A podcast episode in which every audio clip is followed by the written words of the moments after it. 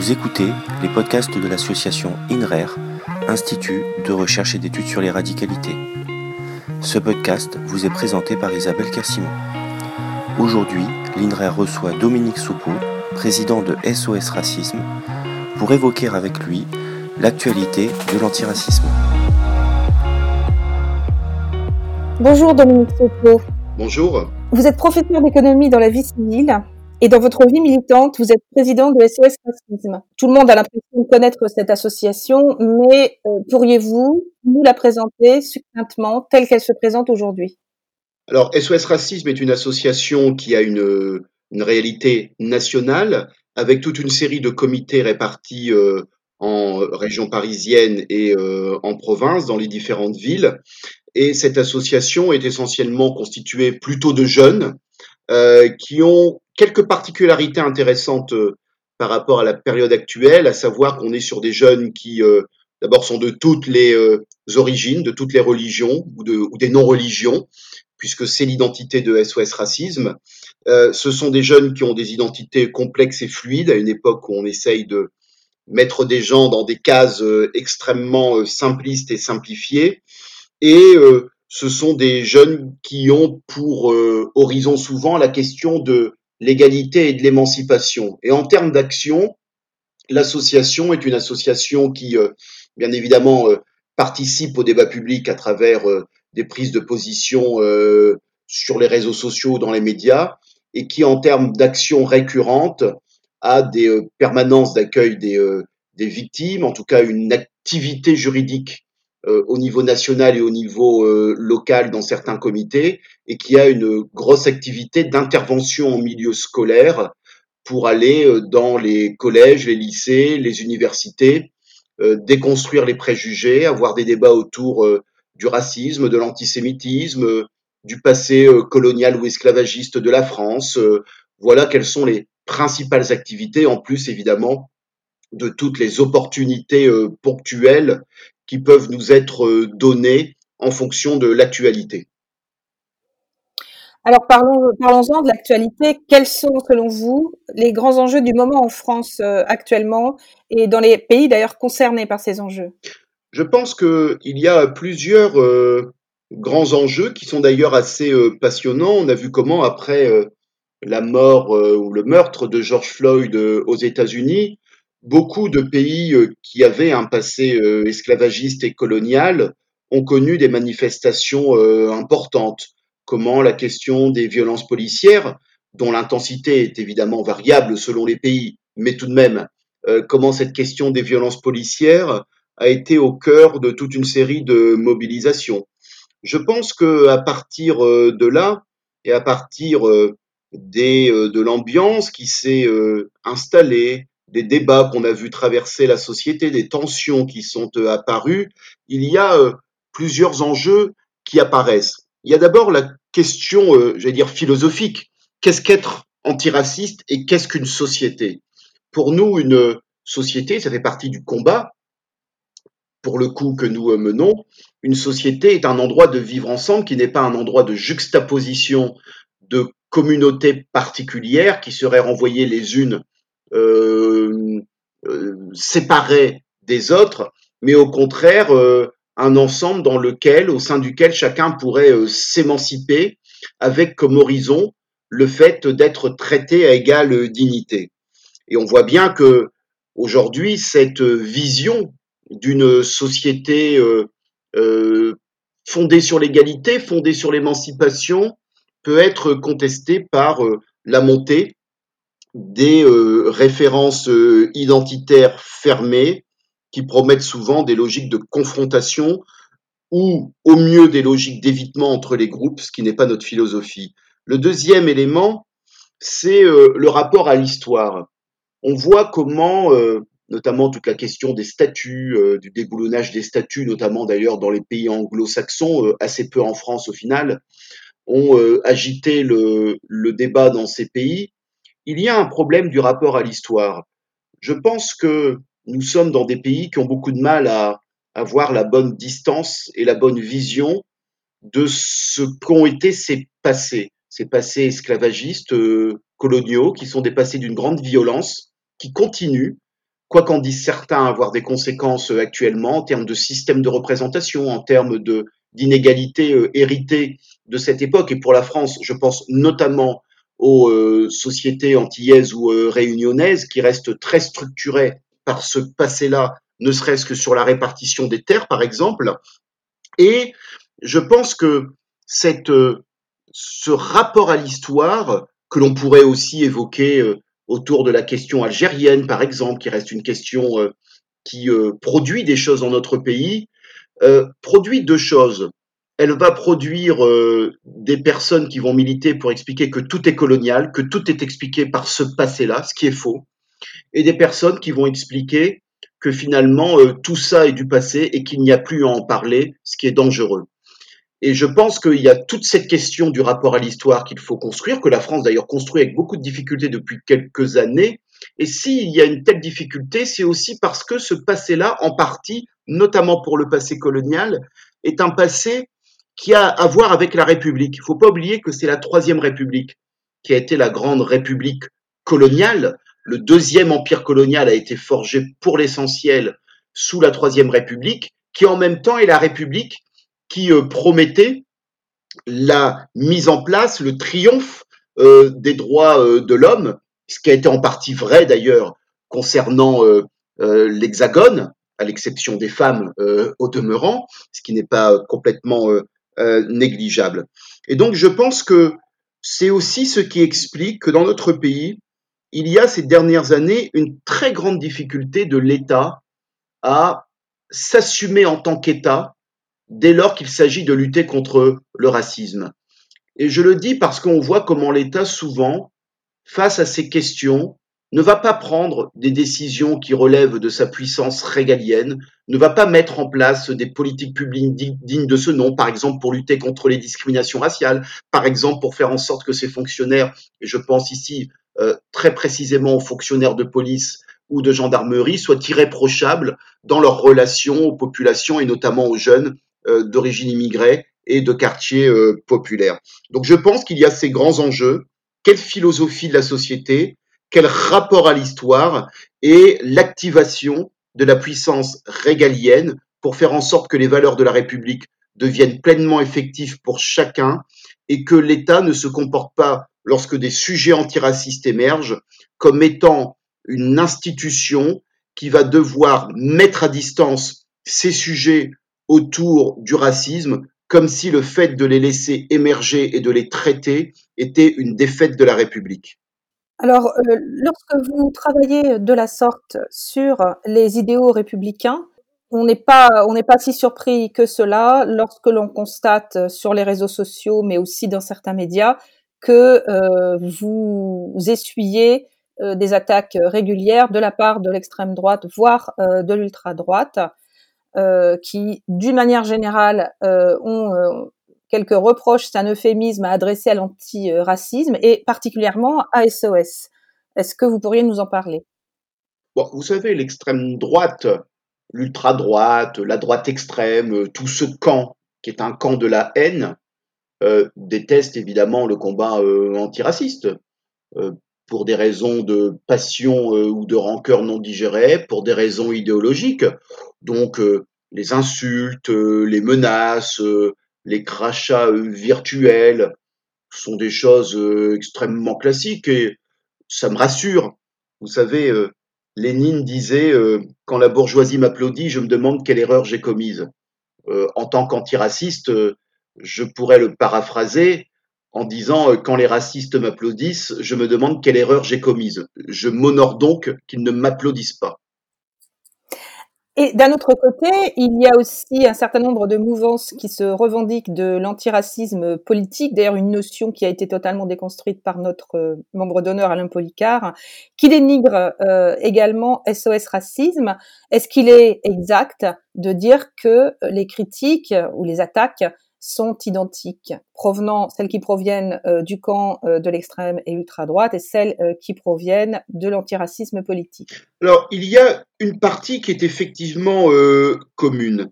La partie qui est commune, c'est que ce que l'on va trouver dans une partie des gens qui se réclament de l'antiracisme politique, qui est un terme très pompeux, qui d'ailleurs est souvent trompeur parce que mon expérience militante me fait dire que plus on met en avant le terme politique, moins on en fait.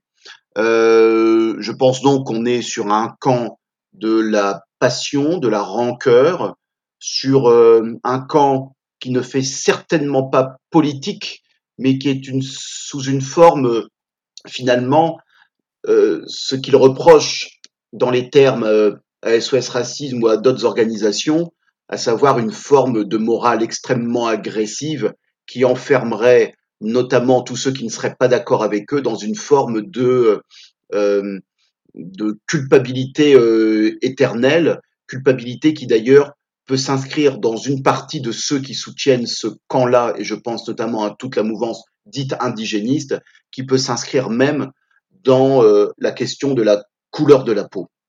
Donc, il y a des points communs autour d'une construction d'un de camps autour euh, de passions euh, identitaires. Il y a peut-être un autre point commun avec une partie euh, de ce camp de l'extrême droite ou de l'ultra droite, qui est la question du rapport à la défaite. Je pense que toute une partie des critiques qui sont adressées par ce camp-là à SOS Racisme renvoient en réalité à quelque chose d'assez triste, je dois dire, c'est que, en réalité, quand vous regardez ce camp-là, il ne lutte pas contre le racisme, bien souvent il lutte contre SOS racisme. Évidemment, il y a moins de risques. Et je pense que cette euh, façon de procéder est aussi quelque chose qui euh, renvoie à la pensée que de toute façon le combat est trop dur, qu'il est trop violent et que sous des dehors euh, très euh, agressifs, euh, parfois très virilistes, il y a en réalité une forme de d'exutoire autour de, du rapport à SOS.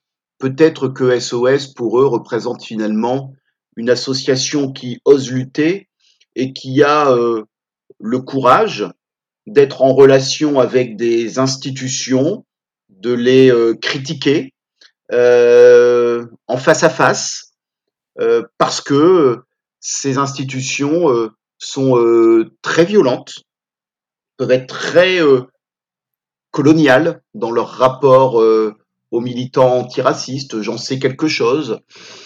Et peut-être qu'il y a cette forme de, de jalousie, de voir que SOS Racisme fait ce que une partie d'entre eux n'ont peut-être pas la force de faire.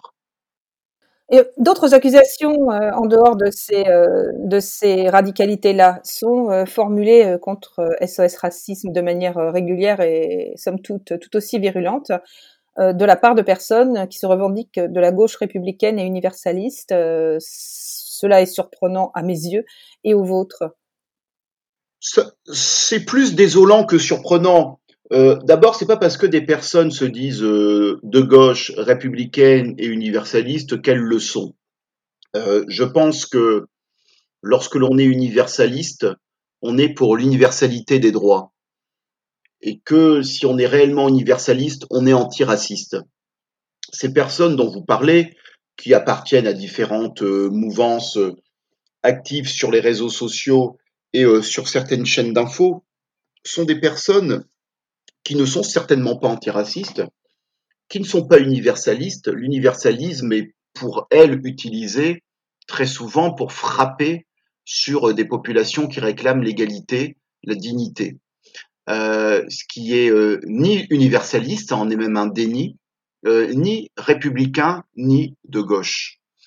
Qu'il y ait des inquiétudes dans notre pays autour de la montée de logiques identitaires, on peut le comprendre, y compris lorsque c'est logique, ce qui n'est d'ailleurs pas nouveau et qui a toujours existé et qui existera toujours, lorsque ces logiques travaillent des groupes qui sont euh, victimes eux-mêmes de racisme, euh, victimes de logiques de domination, bien évidemment qu'il faut en dire quelque chose et qu'il n'y a pas de naïveté à avoir ou de d'approche populiste qui consisterait à considérer que puisque des groupes sont minorisés dans une société, il n'y aurait rien à dire sur les positionnements que prendraient des personnes qui en sont issues. On sait très bien qu'il peut y avoir euh, euh, de l'antisémitisme, du sexisme, de l'homophobie dans, dans des groupes minoritaires et minorisés, bien évidemment. D'ailleurs, pourquoi en serait-il autrement d'une certaine façon? Donc il y a une exigence euh, à avoir par rapport à ces phénomènes, y compris lorsqu'ils sont le fait de groupes minorisés ou de personnes venant de groupes minorisés. Ceci étant, une fois qu'on a dit cela, je constate que cette que ces personnes dont vous parlez, qui se présentent comme étant de gauche, euh, de la gauche républicaine et universaliste, je constate que ces critiques contre euh, l'antisémitisme, l'égalité, le, refus de l'égalité entre les hommes et les femmes, euh, l'homophobie, des racismes croisés, sont des critiques qu'ils adressent à des groupes minoritaires, mais qu'ils adressent de façon extrêmement pudique, voire invisible, à l'extrême droite. Et en réalité, ce que je perçois derrière ce type de critiques qui sont faites à SOS Racisme, c'est deux choses. C'est que, premièrement, on est dans la montée de logiques identitaires qui concernent ou qui emportent tout le monde. Et que souvent, les gens vont masquer ces dérives identitaires derrière des grands mots, des grands concepts. Hein. il vaut mieux dire je suis de la gauche républicaine et universaliste que de dire j'ai un problème avec les Noirs et les Arabes, pour le faire euh, rapidement. Et le deuxième élément, qui est un peu en lien, c'est que finalement, la République, je le disais, a un compte à solder avec son passé colonial. Elle ne l'a pas soldé, c'est ainsi. Euh, c'est regrettable, mais euh, il faut le solder. Si on ne le solde pas, on voit ce qui est en train de se passer, à savoir que de toute façon, ce passé-là, qui est un passé de violence, revient de façon pervertie dans le débat public. Et donc, je pense que c'est aussi ce refus de solder ce passé-là qui entraîne des excitations chez toute une série de personnes qui euh, ne peuvent même pas penser qu'il puisse y avoir une critique au sens, euh, j'allais dire global du terme, pas forcément négative, mais en tout cas une approche critique euh, de la République, des conditions de son émergence, des, euh, de son passé, euh, de ce qu'elle peut éventuellement continuer à produire parce qu'elle ne l'a pas réglé euh, précédemment. Et évidemment, pour éviter d'avoir le débat, il vaut mieux démoniser des associations comme, comme SOS Racisme, qui, elles, avec ses militants, ne se laissent certainement pas entraîner par les mauvais démons de l'identité, par les mauvais démons euh, de la passion ou des passions et des rancœurs par les mauvais démons de la peur, parce que je pense aussi que dans toute une partie de cette gauche qui se dit universaliste et républicaine, au fond, il y a quoi également? Il y a des grandes peurs coloniales. Je pense que quand on creuse un peu, on voit bien comment une partie de ces gens, en réalité, ont peur des Noirs et des Arabes, que c'est ça la réalité, et que donc, il y a pour eux quelque chose de terrifiant, c'est que ce qu'ils perçoivent de la société française, ça n'est pas une marche vers l'égalité euh, du fait des mouvements antiracistes, c'est une inversion du lien colonial. Et on voit bien chez ces gens, quand on creuse un peu, que finalement, il y a quelque chose à arrêter, il y a quelque chose à stopper. Et ce quelque chose à stopper, c'est pour eux le fantasme de l'imposition par des groupes minorisés de nouvelles normes de civilisation qui seraient des normes de la barbarie. Alors évidemment, cela s'exprime de façon beaucoup plus virulente lorsqu'on se déplace sur la droite de l'échiquier politique et euh, où là on va avoir les logiques très ouvertes du grand remplacement, de, la, de, de on n'est plus chez nous, maintenant c'est eux qui font la loi, toutes ces phrases que l'on peut entendre. Mais je pense qu'il y a là malheureusement des peurs communes. Et ce que l'on pourrait demander à ces personnes qui se réclament de la gauche républicaine et universaliste, c'est de revisiter et de se mettre à jour sur euh, l'effectivité de chacun de ces concepts qui, euh, manifestement, ne sont pas très bien compris par ceux-là même qui les manipulent.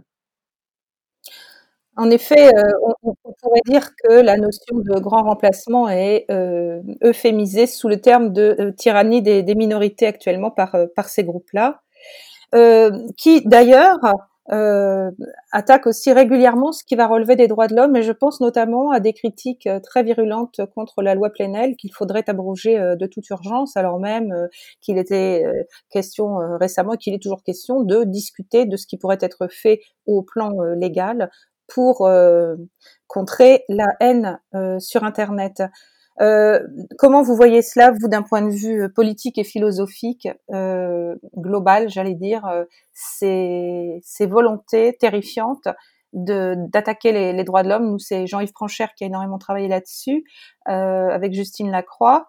Qu'est-ce que c'est que cette affaire qui attaque à la fois l'antiracisme, les droits de l'homme, les lois qui protègent? Bah, On pourrait dire que c'est une forme de cohérence chez ces gens, puisque l'antiracisme est une déclinaison euh, de l'humanisme. Euh, bon, euh, et tout ce que cela a pu produire.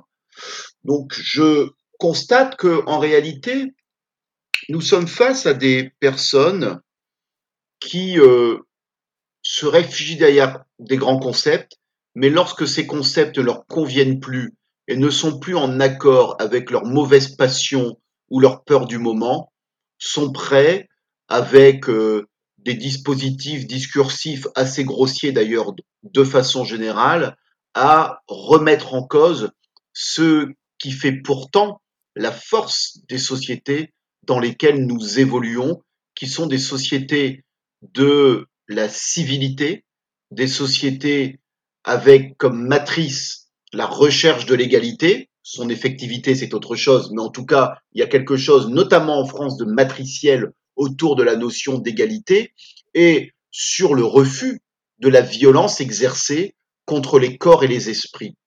Et en réalité, ces attaques contre les lois antiracistes, ou euh, lois dites antiracistes, hein, la loi Pleven est une loi qui date de 1972 et qui permet, par exemple, pour une association euh, comme SOS Racisme, euh, de faire condamner des individus qui, dans l'espace public notamment, euh, tiendraient des propos qui mettraient en danger des groupes de personnes à raison de leurs euh, origines réelles ou supposées, de leur couleur de peau, de la consonance de leur nom, de leur nationalité, etc.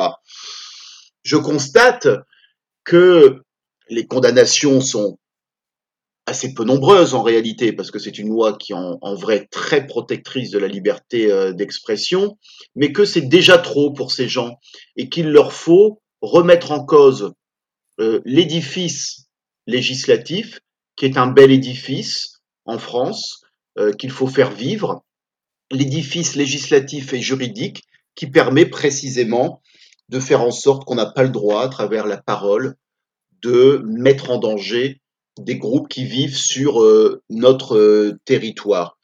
Il y a une cohérence triste, dangereuse, qu'il faut combattre en rappelant ce que sont les principes.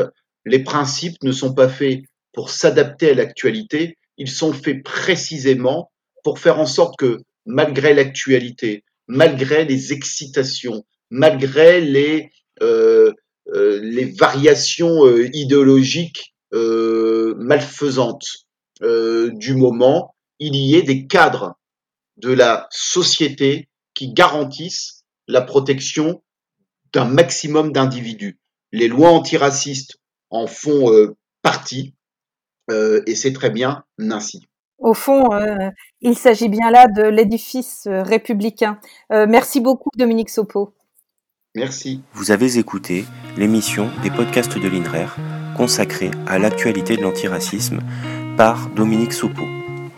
Pour plus d'informations sur les actions menées par l'association, retrouvez-nous sur inrer.org. Jingle Memories du musicien australien Hatch.